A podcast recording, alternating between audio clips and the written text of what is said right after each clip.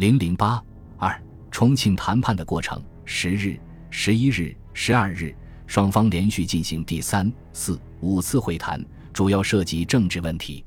首先谈政治会议，中共建议召开各党派和无党派人士参加的政治会议及党派协商会议，协商解决和平建国、施政纲领。各党派参加政府、国民大会和复原善后问题，这样可在训政结束之过程中，使各党派由协商而趋于合作，一改过去一党在野、一党在朝之方式，亦非以此党代替彼党之方式，乃求党派合作，共同参加政府，以求全国政治之安定。此建议得到国民党的原则赞同。张治中并建议此会议称政治协商会议，双方并就会议的组织、地位与范围问题达成了初步妥协。既谈国民大会问题，中共主张国大延期召开，代表重新进行选举；国民党则坚持国大尽早举行，原选举代表有效，可在此基础上增加若干代表。最后，双方达成妥协。第一次国大只进行制定宪法的工作，适当延期举行。第二次国大再通过普选代表赋予行宪权。关于国大代表问题，中共对原代表有效问题没有松口，但国民党提出可在当然代表二百四十名、遴选代表二百四十名和未选出代表二百四十名的基础上，由各党派适当分配。因此，此一问题虽未解决。实际为以后的妥协留下了活动余地。军队问题本为国共之间一大难题，在重庆谈判期间，国民党对中共军队的地位不能不予以承认，但对其应编数量，双方意见不一。国民党起先只同意中共军队编十二个师，但过后感到此一提议很难为中共接受，因此十二日将羽毛会谈时，表示原则上可以考虑中共编二十个师。为必须保证共军却能接受国民政府之统帅权为前提，中共也在十九日的第七次会谈中表示，军队数量可考虑占全国军队总数的七分之一。如果国民党军队缩编至一百二十个师，则中共保留二十个师。这样，双方在军队问题上的距离有所接近。剩下唯一谈不拢的问题就是解放区的地位问题。九月十五日。第六次谈判主要涉及解放区地位问题。张群自史籍表示，他们经请示蒋介石后，认为蒋之提议为解决问题之唯一办法，中共的方案与国家政令之统一不符，爱难考虑。我等亦想不出任何方法。王若飞认为，中央依照政令统一之原则处理各项问题，尽可不必否认地方之现存事实。今我方提案。规定解放区各省市由中共推荐人员请中央任命，并不有违政令统一之旨。周恩来即提出，我党对于国民党已做重大之让步，军权政权中共皆承认国民党为中国第一大党，然国民党亦不能抹杀共产党，故国民党亦必须为我党打算，方能使我两党各得其所。我们所提之办法。乃目前过渡时期之必要办法。张群又称，蒋主席此次之所主张，尚未提经党与政府讨论，蒋主席需对党与政府负责，无人不能不体谅其困难。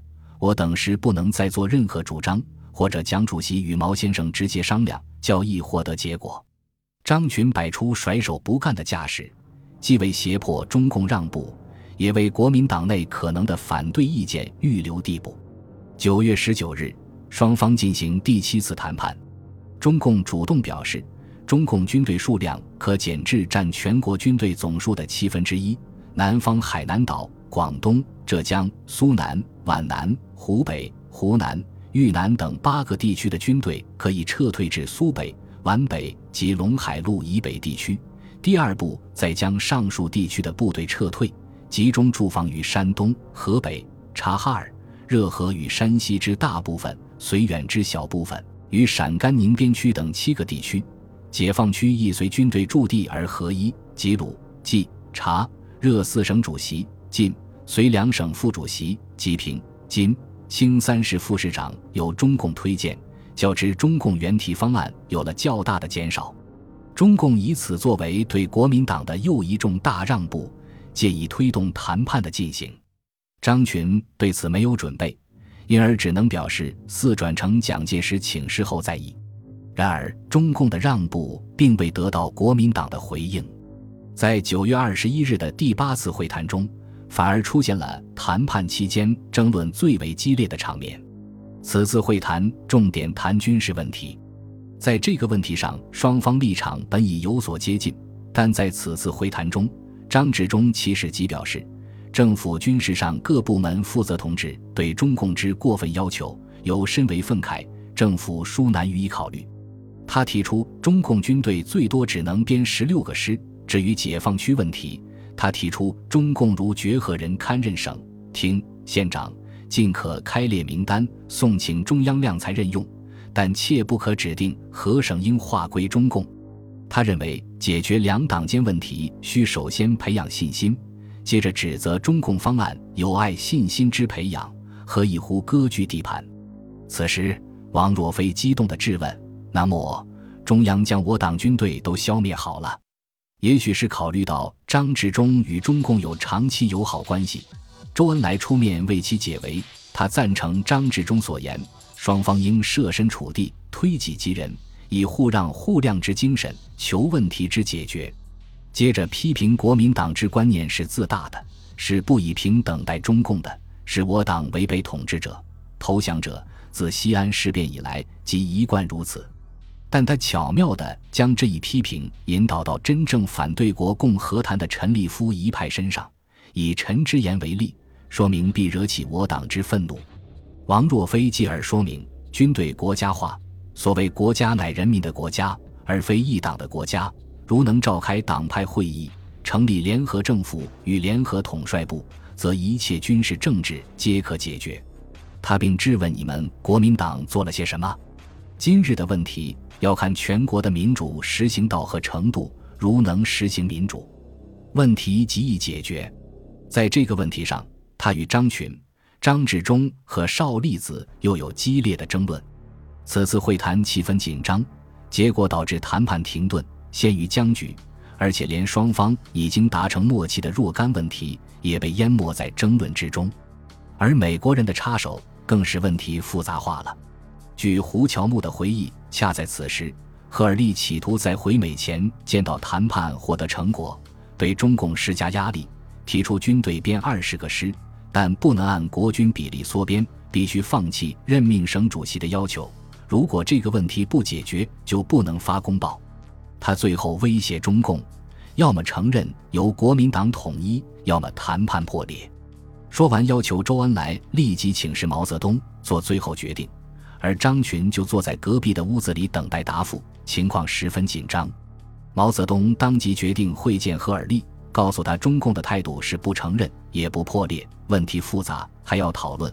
虽然目前有很多困难，但总可以想出合理的办法解决，不会向分裂的方向走。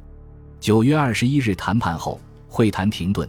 赵其后邵力子的说法，当时的情形几乎使会谈搁浅。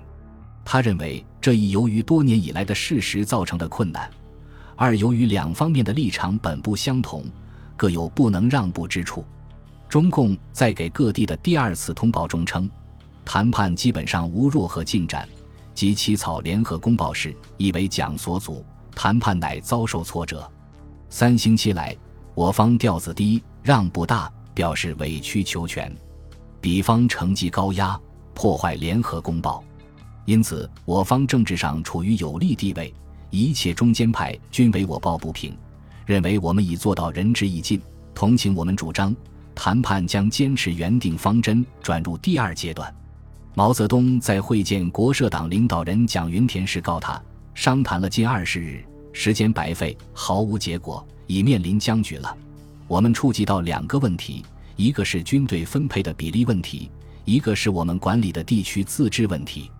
现在没有一个问题得到协议，可说商谈已经失败了。作为国共谈判的旁观者，青年党领导人李煌在从美国写给重庆总部的信中认为，敌人忽然投降，高军德美助力，收复各要地，高兴之余，必教而难说话。毛泽到处有兵，横亘南北东西，势亦不弱。虽苏允独之高军，毛有十年内战经验，亦不愿随便妥协也。恐谈去谈来，仍是一个先统一军权，一个则先改组政府。美总统杜鲁门今日谈话，仍如前几日，说是中苏协定，苏联既承担蒋为正统，则中共黯然无光，势需妥协。杜总统看法未免简单。杜不知中共根本看不起国民党人。认为不是敌手，对蒋势力毫无所恐惧，且苏联表面不助中共，骨子里有无另一套，亦不可知。李煌的看法不无道理。作为两个各有政权和军队，并经过多年对立的政党，在没有互信的情况下，很难设想可以以几天的谈判便解决多年的积怨。亲历谈判的王世杰认为。蒋介石和毛泽东在性格及信念上似不能合作，他并且将此看法告诉了毛本人。此一看法恐非一时心血来潮，期间多少透露出国民党内对国共关系的预期。说到底，这不仅是两位领导人个人，也不仅仅是单独两个政党之间的较量，这是各有各的基础，各有各的支持者，从而也各有各的不同利益的两大力量之间的较量。本集播放完毕，感谢您的收听，喜欢请订阅加关注，主页有更多精彩内容。